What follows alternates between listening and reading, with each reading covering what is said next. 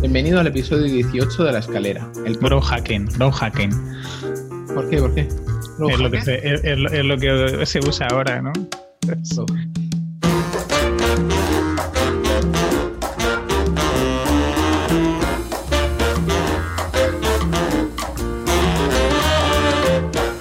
Hola vecino, bienvenido al episodio 18 de La Escalera, el podcast donde mi compañero Enrique Cortiñas, consultor de ONGs, y yo, Antonio Sánchez, desarrollador web en Architect, hablamos de nuestra evolución profesional en el campo del marketing digital. En el episodio de hoy os contamos nuestra experiencia con Google Ads y Google Ads Grants, el programa que ofrece publicidad gratuita de Google Ads para ONGs. Este es el primer episodio de tres o cuatro en el que os iremos contando cómo gestionamos las campañas de publicidad online y cómo analizamos los resultados de cada campaña. Nos podéis dejar vuestros comentarios, sugerencias y dudas en la escalera.pro. También podéis buscar nuestro grupo de Telegram en el que vamos definiendo entre todos los vecinos el futuro de este podcast, además de compartir por ahí esas imágenes que nadie ve si las pongo en el blog. ¿Qué tal, Kike? ¿Cómo ha ido la semana? Muy bien, intensa. ¿Y tú qué tal? Pues igual, al final he tomado la decisión de agachar la cabeza y, y ponerme a trabajar porque si no, empezamos mal la temporada. Sí, aparte se acumula el trabajo y, las tareas, si no bajan, yo por ejemplo me estreso. Si veo que la lista no se va vaciando, ostras, me, me, pone, me pone nervioso. Pues hoy vengo a estresarte porque mi lista ha crecido más de lo que he podido reducirla. Así que... Venga, va. Pues si quieres, empiezo yo. Venga. Venga. Sigo trabajando con hora cada vez ya le tengo más cogido el ritmo. Me falta comprobar la parte de los registros de tiempo, persona y proyecto, pero creo que lo hace bastante bien. Hay alguna cosa que hace un poco extraña porque tiene como una inteligencia artificial en la que te asigna el tiempo destinado a la tarea y que no tiene por qué ser realmente la que tú has marcado con el timer. Y tengo que acabar de comprobar si eso luego en los reportes se ve diferente o se ve igual. Eso me genera un poco de dudas. Pero tú por tarea puedes definir define la tarea a mano o es como Toggle que enciendes y paras el, el contador? Tú, eh, el, el, sistema de hora te permite hacer, por ejemplo, GTD o Kanban, una gestión uh -huh. más personal de, de, las tareas, ¿no? Entonces, si mueves una tarea de eh, pendiente de hacer a, haciendo, él uh -huh. le asigna un tiempo de ejecución que no tiene por qué ser el real, sino si como tú ya la has movido, él empieza a calcular uh -huh. un tiempo, pero a lo mejor la tienes ahí en haciendo, pero no la estás haciendo, que a lo mejor es incorrecto ¿eh? hacer eso. Sí. Uh, y entonces le das al, al, timer y entonces tú calculas el tiempo a mano. Sería como uh -huh. dos sistemas de cálculo de tiempo. Creo que en el reporte lo que él acaba calculando es lo que tú le has marcado -huh. y no que simplemente hayas movido una tarea de, sí. para hacer haciendo. Y a lo mejor es lo que tengo que acabar de comprobar. Si tú no le das al timing, pero pasas una tarea de haciendo, de, de por hacer, a haciendo y a hecha, a lo mejor él es capaz de calcular el tiempo de forma automática, que es lo que me acaba de faltar de, de comprobar. No sé si me he explicado, que me creo me he liado sí. un poco la explicación, ¿no? Sí, sí, sí. O sea, tú le puedes dar al, al, contador para que te lo calcule de forma manual o simplemente moviendo la tarea haciendo, ya empieza a calcular él el tiempo que le destinas a la tarea. Uh -huh. ¿Qué te iba a preguntar? ¿Cómo andas de mindfulness? El hecho de enfocarte en un solo, en una sola tarea a la vez. Depende de la carga de trabajo que tenga y del tipo de trabajo que haga. Mm, a veces sí que salto, tengo un poco de tendencia a saltar. Uh, por ejemplo, intento hacerme bloques de 40, 50 minutos, aunque no siempre los consigo, pero intento hacer eso, ¿no? Como 50 minutos seguidos haciendo la tarea y hago pequeñas pausas para revisar un poco el correo, mirar Telegram, que es una forma con la que comunico con equipos, con vosotros. Uh, entro uh -huh. así en oficina, por ejemplo, y hago como mini pausas de trabajo que me permiten desconectar un poco y continúo. Si uh -huh. la tarea requiere más de 45 minutos o estoy, por ejemplo, en una web y estoy haciendo algo que me puede cortar ese ritmo, pues entonces lo alargo. Pero intento hacer eso. Sobre la hora ir haciendo paraditas, también estiro un poco las piernas, a lo mejor me voy a preparar un té y hago como mini paradas de 5 o 6 minutos y luego continúo. Uh -huh. Muy bien. No sé, no sé, si tú haces algo parecido. Yo depende del tipo de tarea. Hay veces que tengo tareas de, de dos horas. Normalmente el, el máximo de concentración seguida puedo tener una hora. Pero si estoy en racha, aprovecho para parar dos minutos, beber agua y volver a sentarme porque, porque tal. Y, si, y luego tengo veces en los que no consigo estar concentrado ni 20 minutos. Sí, a mí, por ejemplo, también me cambia según el momento del día. Por ejemplo, a primera hora me cuesta un poco coger el ritmo y cuando ya llevo una hora o dos horas es cuando soy más productivo, eh, eso al contrario de mucha gente. Y luego a lo mejor ese momento de productividad, pues trabajo plazos más largos o hago menos interrupciones. Y luego ya después por la tarde, después de comer o así, pues me cuesta un poco más y hago como un poco más ligero. También a veces me reservo tareas las tareas más que requieren más concentración o más energía las pongo en, ese momento de que me noto más productivo. Y ahora, por ejemplo, por la tarde, pues hacemos el podcast em, o hago alguna cosa que se tiene que preparar para un cliente que sea un poco más sencillo, reviso bien el correo, porque a veces en estas pausas hago revisión de correo, pero más del tipo si hay algo urgente. Si no veo nada urgente, simplemente me lo dejo, me dejo los correos ahí en inbox y luego por la tarde los acabo de limpiar. Con el correo harás inbox cero, ¿no? Sí, sí, sí. Si no, Al final pues te dejas limpio la bandeja. Intento siempre hacerlo así. Si hay alguna cosa que necesita más tiempo, si por ejemplo me llega, no sé, a las 6 de la tarde o a las 7 de la tarde que ya estoy para, para plegar, me la pospongo al día siguiente o a dos días y, y así lo tengo todo limpio. Sí, ahora Google lo pone muy fácil con el tema de posponer y tal. Mm, yo, por ejemplo, no archivo los correos que en general, pero los clasifico y entonces me salen de la bandeja de entrada. Sí, al final es parecido, porque luego una vez que lo tienes etiquetado y no está en la bandeja de, de recibidos, ya no lo puedes archivar. Mm, sí. Mientras no esté en la parte inicial de bandeja, ¿no? Mm. Es lo que te ligera. Luego, durante esta semana he renovado finalmente con aquel cliente que estábamos acabando de ver precios, horas de dedicación por temas de confidencialidad no puedo decir bien bien importes, ni horas, ni tareas, pero bueno, me da estabilidad hasta julio del año que viene, que siempre es una, alegría. O sea, has firmado eh, temporada completa, por así llamarlo. Sí, tenemos como una bolsa de horas a ejecutar hasta julio.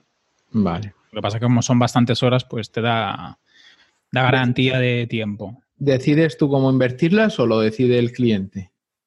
No, por proyecto ahora en, la, en esta parte de septiembre a diciembre hay mucha carga de trabajo, luego baja, es un poco fluctuante. Pero bueno, tengo una estabilidad, o sea, aproximadamente son unas 10 horas a la semana y luego pues hay semanas que son más y semanas que son menos.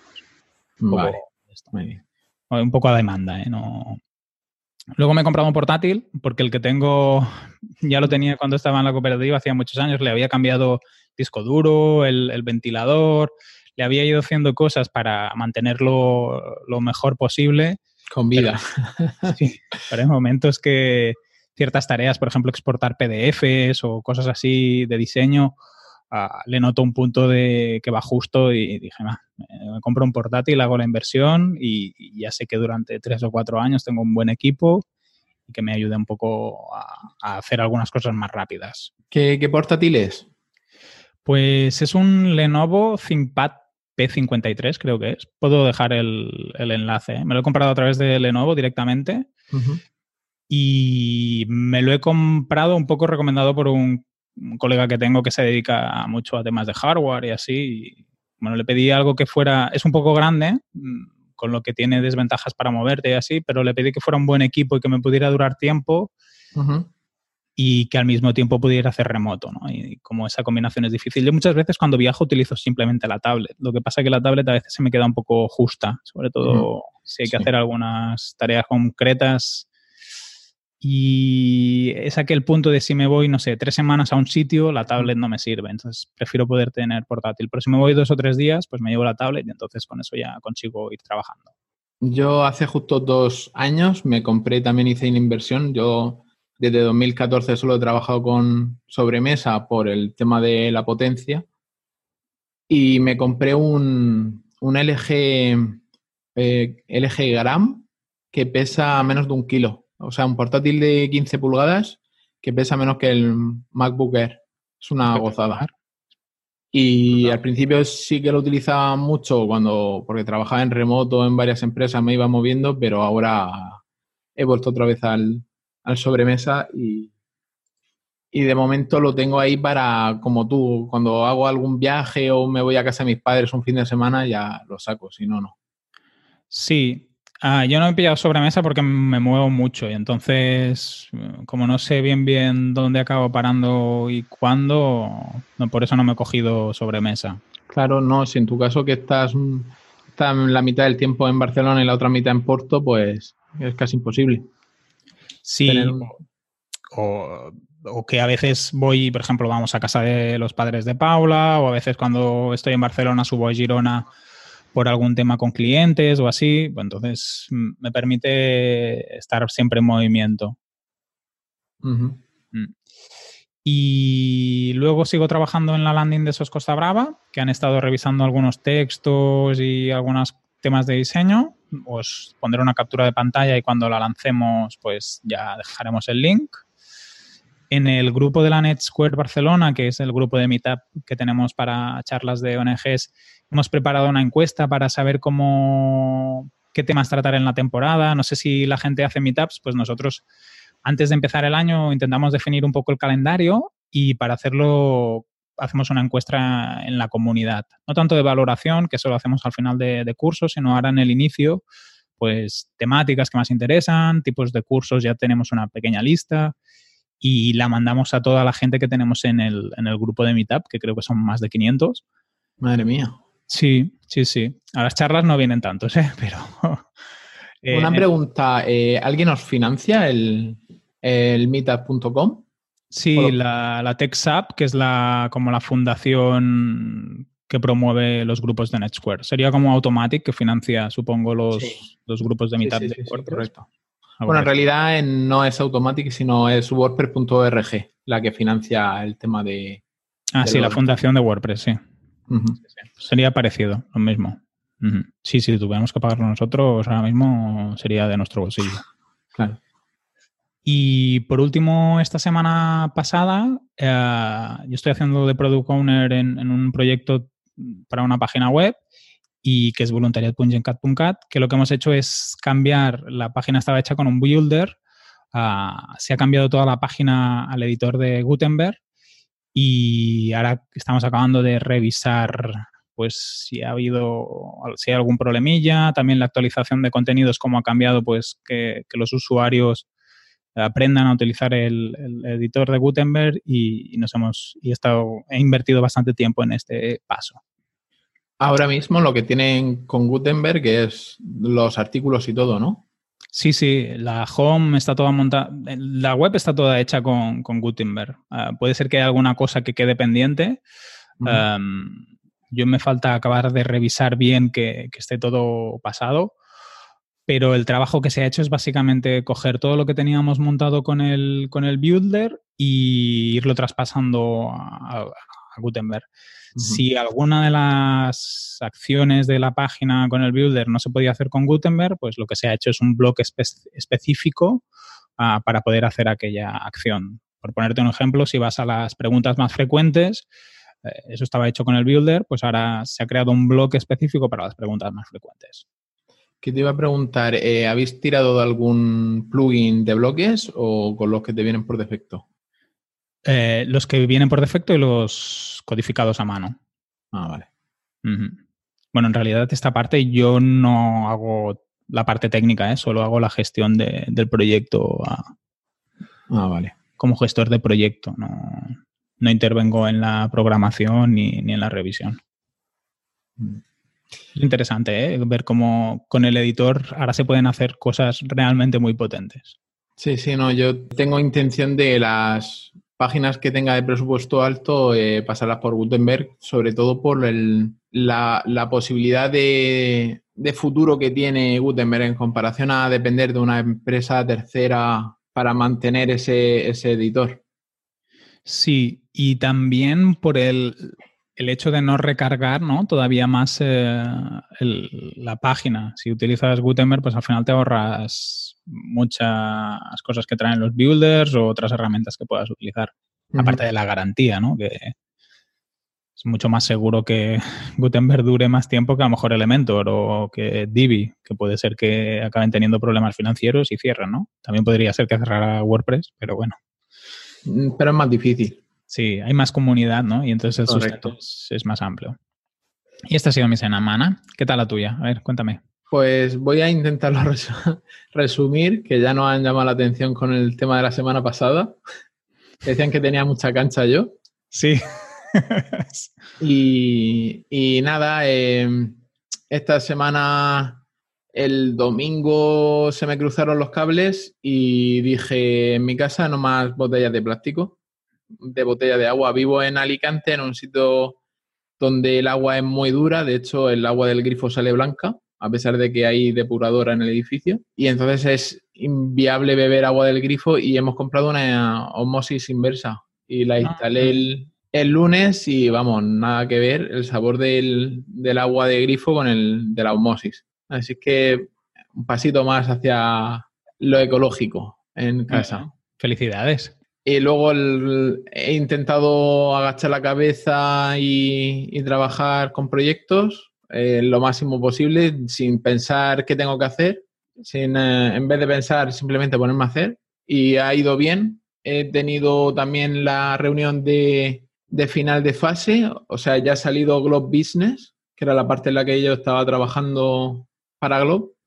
Ya se ha lanzado, o sea, ya está pública, ya ha salido de fase beta y ahí ya tengo un proyecto terminado. Y luego el cliente... Este perdona, perdona, Antonio. ¿Y entonces con Glob ya no, ya no tienes más horas de Glob? En principio tengo unas poquitas, porque sí que quieren meter más cosas. Por ejemplo, ahora quieren añadir informes de stocks para la gente, por ejemplo, que tenga un bar, que vaya ahí metiendo también los stocks, las compras y tal, y que vayan también teniendo como informes de stocks. Imagino yo que también en un futuro próximo también querrán tener alertas de en plan, pues te estás quedando sin JB. y cosas así. Por lo menos, ¿no? De esa fase no, no tengo noticias, simplemente me han dicho que es la siguiente fase, pero no, no me han dado más detalles y así que estoy a la espera. Bueno, sí, ahora se te abre como una ventana de espacio para coger nuevos clientes. Sí, y al abrirse esa ventana, pues se ha colado hasta... ya se ha llenado. ¿Ya? tienes otra vez lista de espera. Se ha colado hasta el gato. Eh, entonces cuéntame. El cliente este pesado de la semana pasada, que no es pesado, simplemente que era reticente a aceptar un presupuesto alto, al final, ayer tarde me reuní con él, ha accedido a... Sin, o sea, al final siguió apretándome, pero al final me mantuve en mis 13 y, y ha accedido, o sea que empezamos hoy ya a trabajar en este proyecto. Ya me ha hecho la transferencia del, del 50% por adelantado. Muy bien. Y, oh sorpresa, venía con un regalito. ¿Qué ha pasado? Me manda, esta, este, al mediodía me manda un, un número de teléfono, me dice, te llamará mi técnico para, para darte más información y luego tienes que llamar a este número. Y yo digo, José, te has equivocado. Dice, no, no, esta una cliente mía que necesita un, e-commerce, una tienda online. Y yo, ¿cómo? Así que me han caído dos por uno. Bueno, a ver, ¿y, ya sabes de qué va el e-commerce y No, no, no, todavía no me han llamado. Bueno, bueno. Estoy a la espera. Eso está bien, tú. A tope, a tope. Y bueno, ya pasamos de sección. Vamos al, a la lectura del feedback, ¿vale? Si te parece. Que van a ser 20 minutos. Sí, vamos a intentar ser rápidos porque... Sí, vamos a dejar el tema central para la semana que viene. No, no, vamos rápido, vamos rápidos. Pues venga, empieza tú. Venga, eh, conseguí que Fernando Tellado nos escuchara, bien por mí. y nos dice, gracias por citarme y los halagos, chicos. Muy interesante el podcast, he aprendido mucho. Los foros de ayuda wp.com nunca fueron oficiales pero sí eran los únicos que tenían tráfico y soporte. Precisamente los cerré para centrar el soporte en los foros oficiales, que existían pero nadie los atendía. Luego, por otro lado, un vecino que nunca nos había escrito nos dice, es Alfonso, no sabemos más. Hola, vecinos. No dice de dónde ni nada. A ver que nos informe si vuelve a escribir, ¿no? Que nos ponga un poco más de info. Hola vecinos, fantástico el programa de hoy. Me pensaré lo del grupo de Telegram porque generalmente hay mucho ruido. Por ahora...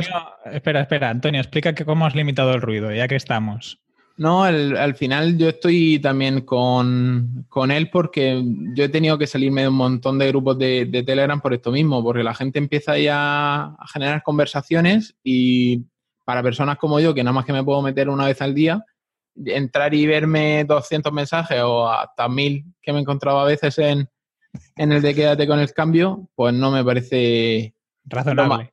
Lo más, lógico tampoco, porque al final es, una comunidad y aunque la gente pueda preguntar y que lo que no quiero es que se generen conversaciones de estas de mensajes cortos y lo he limitado poniendo que nada más que puedes escribir cada cinco minutos. Así que Alfonso, si se lo piensa, ¿no? Que, sepa que no va a haber mucho ruido, que va a haber valor.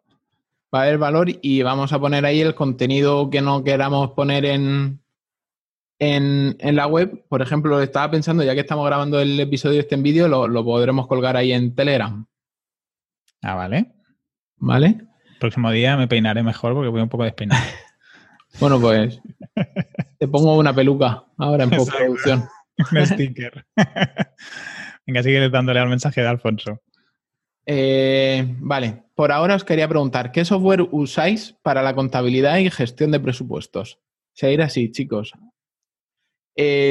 Yo creo que podría dar para un podcast, aunque ya lo, lo, hablamos por encima en el de herramientas. Sí, yo le recomendaría a Alfonso, supongo que nos ha encontrado más tarde o no sé, debe empezar por orden inverso.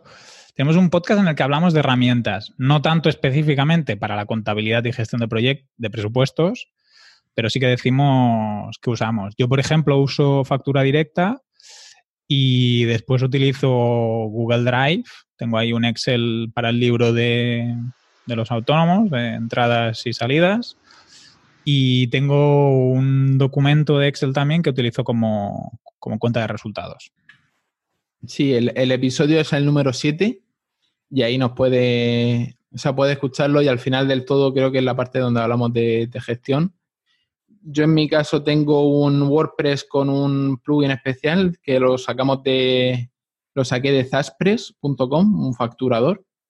Y luego la contabilidad la llevo en aplicación móvil en, cada una, cada banco con la suya, pero todas integradas en Fintonic. Si hay más gente que quiera hablar sobre el tema de contabilidad y gestión, pues en el grupo de Telegram, ¿no? O en los comentarios que, digan y nos podemos preparar uno específico. Claro, A francés lo lees tú, ¿vale? Vale, que, lo tengo que traducir así en directo. No, léelo así. Es que no. en catalán, no te lo leo. El que no lo entienda, yo sí lo entiendo. Vale, vale. Francesc Bassas dice, per cert, Quique, he estat escoltant l'escalera. Felicitats. No sóc gaire consumidor de podcast, però m'heu engan enganxat. A part de que sóc del RAM, trobo que el format està ben trobat i que aprofiteu molt bé la làbia que teniu els dos. Et quedes curt al costat del teu company, ese és Antonio, que, que tiene, s'enrolla com una persiana, per complementar la part de, de, a part de, de continguts.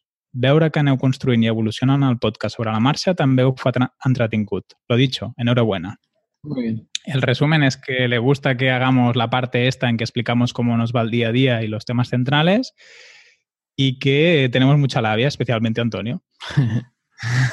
Muchas gracias, Francesc. Sí, él, es compañero de la, de la Net Square y, por ahí nos, ha enganchado, digamos. Y por último, Nahuay. Ah, que nos escribió en el, en el episodio 17 en el de que hacemos un repaso de las plataformas. No, 16. En el 16, sí, exacto. En el que repasamos las plataformas online donde nos formamos y, y ahí nos escribe Aupa, vaya pedazo de repaso que habéis pegado a las plataformas de formación. Muchas gracias, Antonio, por mencionar Código Génesis y sobre todo por el apoyo. Os agradezco un montón. Enhorabuena por el podcast. Se está haciendo un hueco en mi, en mi apretado podcast. Un abrazo. Estamos Un abrazo para ti también, Hawaii.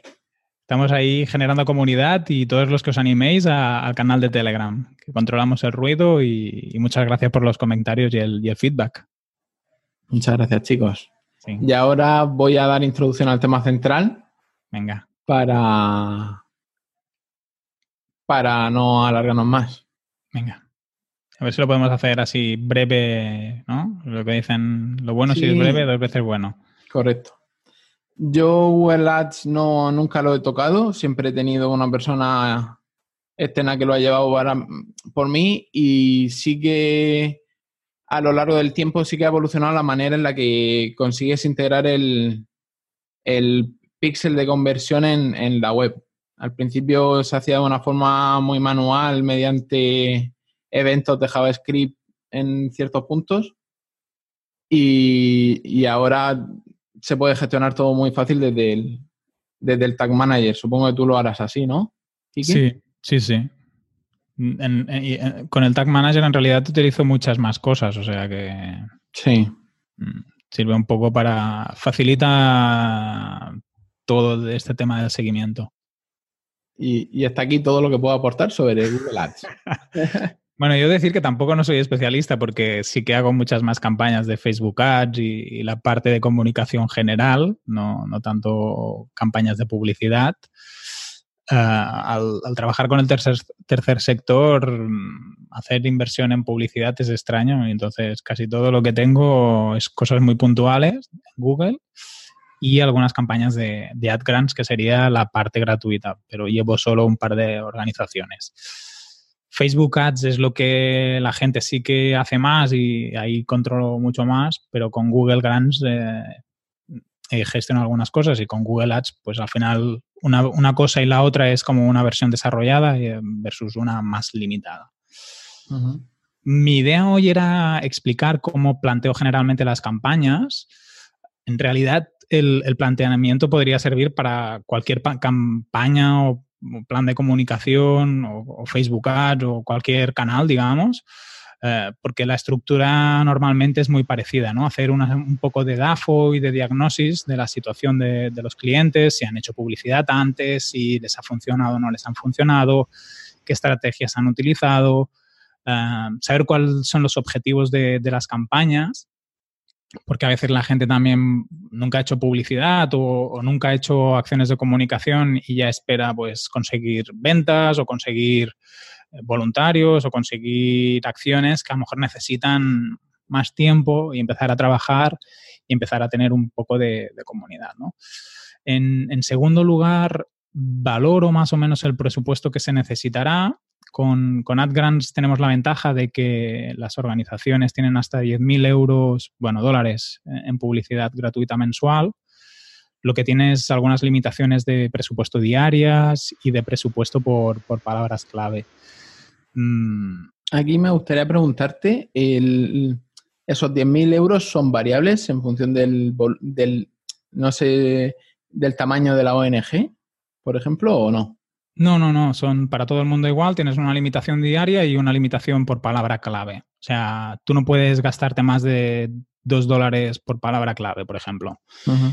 Y puede ser que haya palabras clave que sean más caras que, esos dos dólares hipotéticos. O sea, el dos dólares te refieres al CPC. Sí, al clic, sí. Vale. Y al coste por clic.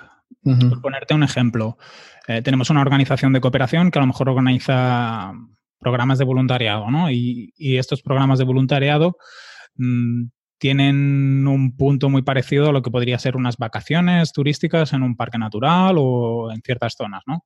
Y a lo mejor ya tienes a empresas que están pagando por poderse anunciar con ese concepto de pues, turismo de naturaleza, turismo de contacto con el turismo auténtico, de aventura, ¿no? Entonces ya tienes empresas que están pagando anuncios para esas palabras clave que harán que seguramente sean mucho más caras que estos dos. Entonces, tú difícilmente vas a conseguir posicionar sobre esas palabras claves. Y una de las cosas que con AdGrants tienes que llegar a conseguir es buscar aquellas palabras que a lo mejor no están tan competidas, no tienen tanto volumen de búsqueda, ah, pero que te pueden traer suficientemente tráfico o pueden conseguir a esas personas que compren o que sean eh, los destinatarios de, aquella información. Y una de las cosas que complica hacer un ad grant respecto eh, pues una campaña estándar es la selección de aquellas palabras clave.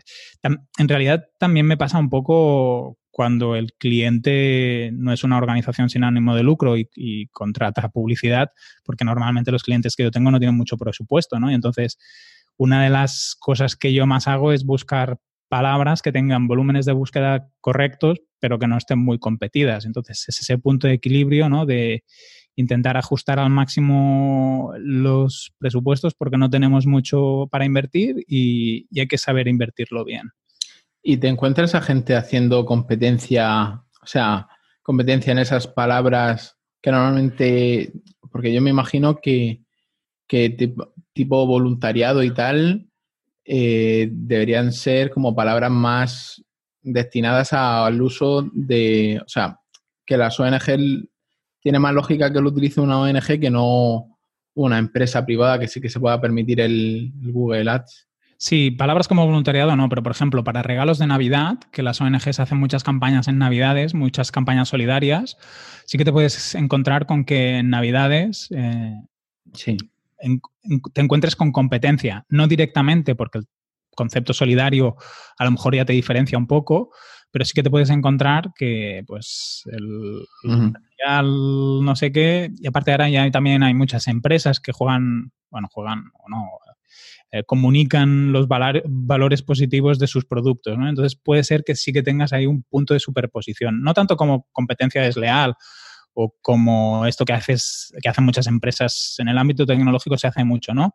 Eh, intentas posicionar anuncios a palabras de tu competencia o, al nombre simplemente del software de tu competencia. Basecamp, por ejemplo, hace poco hizo una campaña quejándose de eso, ¿no? Eh, yo eso no lo he visto.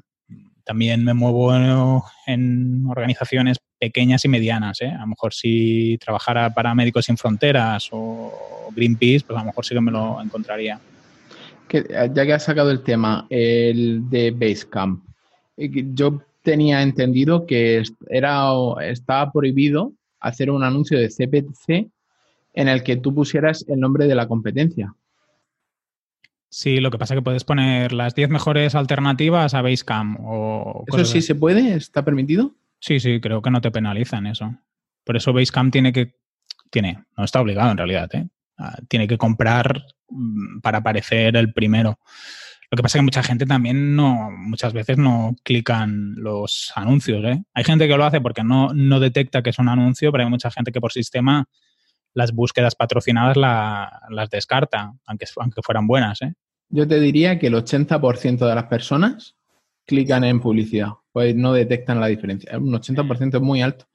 Nosotros que tenemos más experiencia en el tema de anuncios, de resultados orgánicos y tal, sí que nosotros directamente vemos que los tres o cuatro primeros son diferentes, pero ya te digo yo que la población media, que no tiene tanta información, no se dan cuenta de que están clicando en un enlace patrocinado.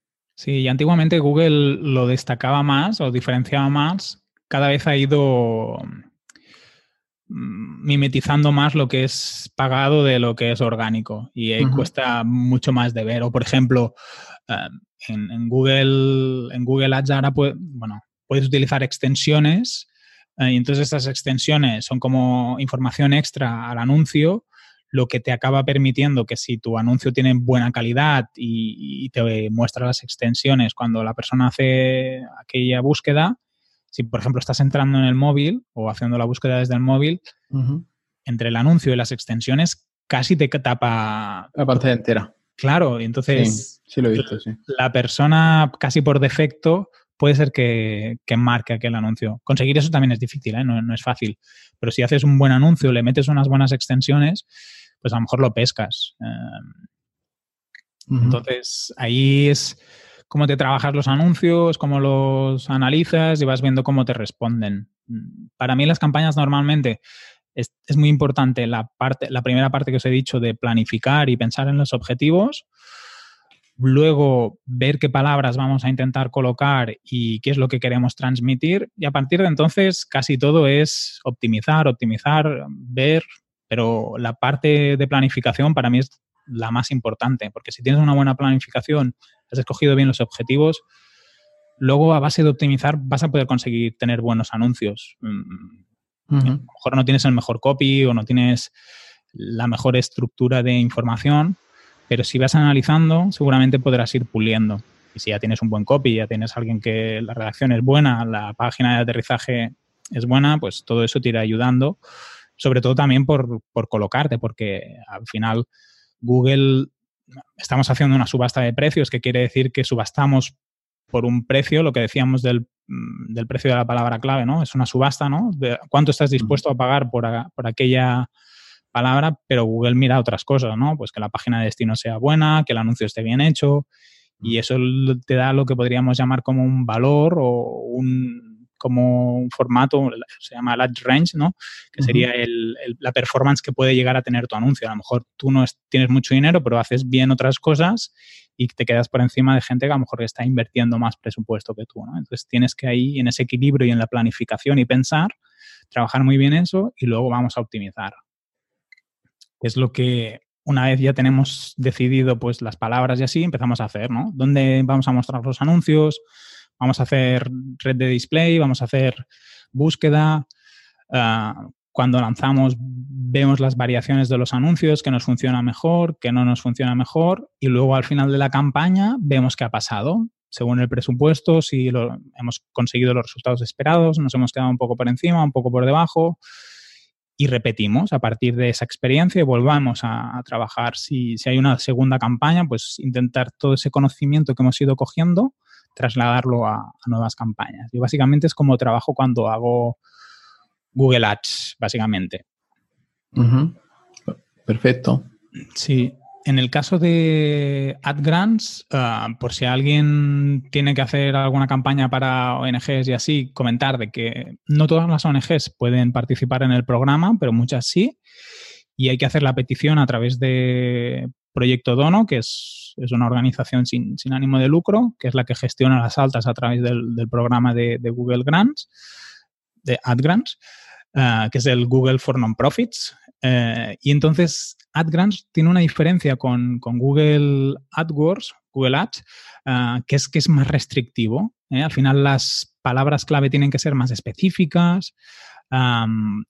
Tienes que hacer una mejor segmentación, ah, porque si no te pueden capar los anuncios.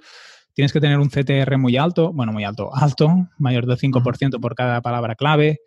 Ah, tienes las pujas máximas que os comentaba de los 2 dólares. Entonces, te obliga a hacer mucho seguimiento, porque si no lo que puede pasar es que Google detecte que tus anuncios pues tienen un bajo CTR, no hayas hecho bien la segmentación, porque ellos consideran pues, que si tu ONG es de Madrid, no vas a hacer anuncios, o sea, Bélgica, que podría ser que los quisieras hacer, ¿eh?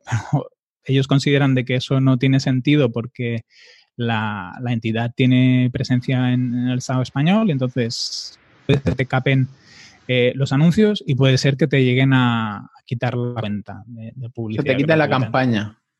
Te quitan la campaña, o sea, te, dejan de mostrar los anuncios, o sea, tú no sabes bien bien qué ha pasado, pero sabes que nos está enseñando y entonces tienes que ir a ver con Google qué es lo que ha pasado y eso ya cuando entras en estas historias, pues a veces tardan en contestar, a veces no te acaban de decir la información cuál es, ¿no? Y, tienes que ir con mucho cuidado con eso. Mm, por ejemplo, uh, si tú en tu ONG utilizaras ciertas palabras tipo, bueno, me lo invento, ¿eh? sería extraño que ¿no? En un anuncio drogas, no sé qué, tal, pues seguramente te banearán el anuncio y puede ser que te, que te quiten la, la, opción de la cuenta de publicidad gratuita. Vale. Repites errores, o sea que... Sí. La, diferencia entre la versión de pago y la gratuita es que tienes más limitaciones y si no cumples unos estándares de calidad es fácil que te los que te lleguen a bloquear la cuenta. Y básicamente yo es como hago la parte de, ads de, Google. Que para mí es una herramienta súper potente. ¿eh? Y, mira que las inversiones que yo generalmente tengo son pequeñas. ¿eh? Pero creo que el coste-beneficio aunque necesitas más inversión y tienes que trabajar más, el, resultado para según qué organización o según qué producto yo creo que es muy bueno.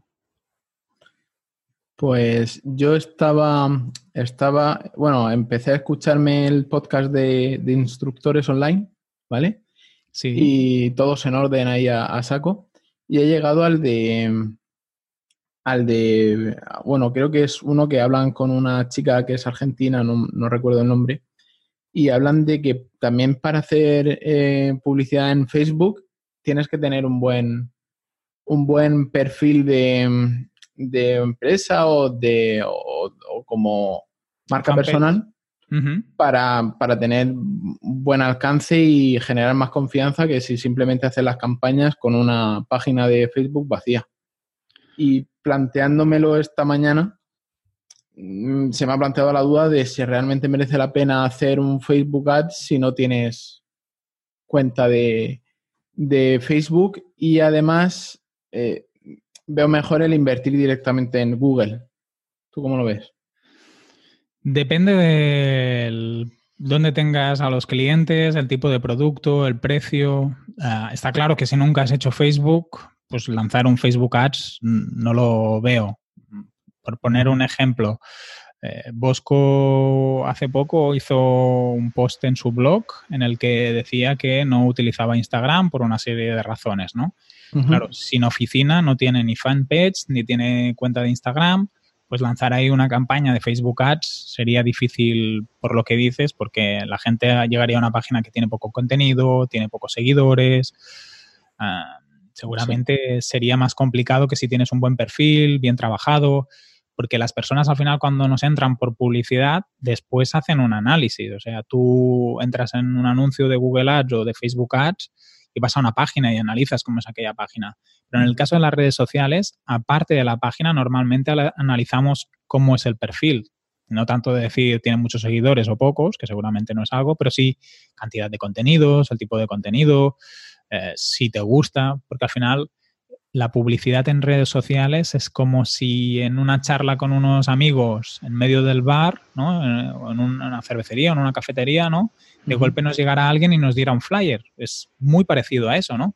Y en ese momento en el que estamos nosotros hablando, la persona nos entrega un flyer que nos puede interesar o no, lo cogemos y ahí puede generarse un debate entre nosotros de si eso nos interesa o no, o simplemente decirle a la persona no me interesa y no entro en tu, en tu Mm, propuesta, ¿no? Y, ese punto de la publicidad en los medios sociales hace que el comportamiento de los usuarios sea un poco diferente. Si al final la persona que te reparte el flyer es simpática, ¿no? Y, se sienta contigo y charla, pues a lo mejor lo que te pone en aquel flyer te gusta más que si es una persona muy seria, ¿no? Que te viene a dar el flyer como te podría venir a contar su historia. Si quieres, como vamos ya justitos de tiempo, lo dejamos para la semana que viene, el hablar sobre Facebook Ads y hacer campañas en, Facebook Ads. Sí, yo he ido también un poco más, porque he hecho más. Ah, ¿Tú has hecho alguna, Antonio?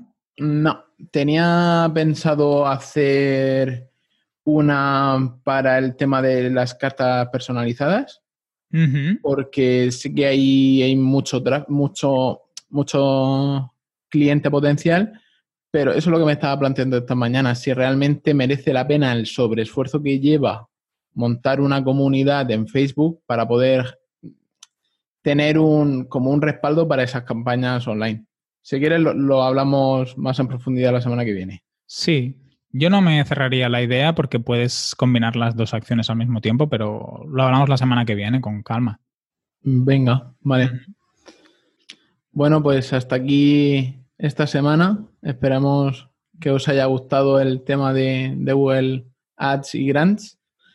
Y simplemente deciros que nos podéis encontrar a Enric en enriccortiñas.com con NH, a mí en architect.com, aunque no me podréis escribir, así que no lo intentéis. en Twitter, en Twitter que sí que está activo, ahí lo encontráis. Sí, en Twitter me podéis escribir y si me seguís me podéis escribir mensajes privados. Yo contesto a todo lo que me preguntéis. Y luego, por supuesto, en, Telegram. Telegram sin, sin ánimo de spam podéis escribir todo lo que queráis. Estamos construyendo una comunidad de vecinos. Sí, de hecho, no sé si lo he llegado a comentar en el, en el grupo, pero me apetece hacer algo como el Hall de la Fama de Potencia Pro Sí, aquel de los cuernos, ¿no? Que tenían como, teníamos como cuernos la gente. pero más enfocado a, vecinos. Ya, ya le daré una vuelta. Eh, me parece bien. Incluso podríamos tener una sección en, la web tipo directorio, así, ¿no? De, de, la escalera. Sí. Sería chulo. Y vale, mm, hasta aquí la semana. Pues sí, nos escuchamos el martes que viene a, las seis. ¿Pero de cuál? ¿De la mañana o de la tarde? Puede ser que de la mañana. Vale, esto va a ser misterio. ¿eh? Puede ser de la mañana o de la tarde.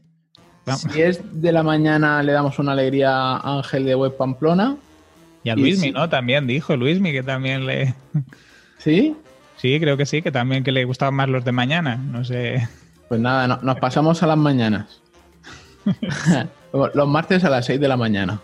Venga, así todo el mundo cuando madrugue para, para el trabajo o a la oficina con el podcast. Por delante del de Joan. Exacto. Le quitamos la primicia de la mañana. A las 6 y 6. A las 6 en punto. A mí no, me gustan los, números repetidos. Esa coña marinera. Sí. pues nada, Antonio, nos vemos la semana que viene. Chao. Un abrazo.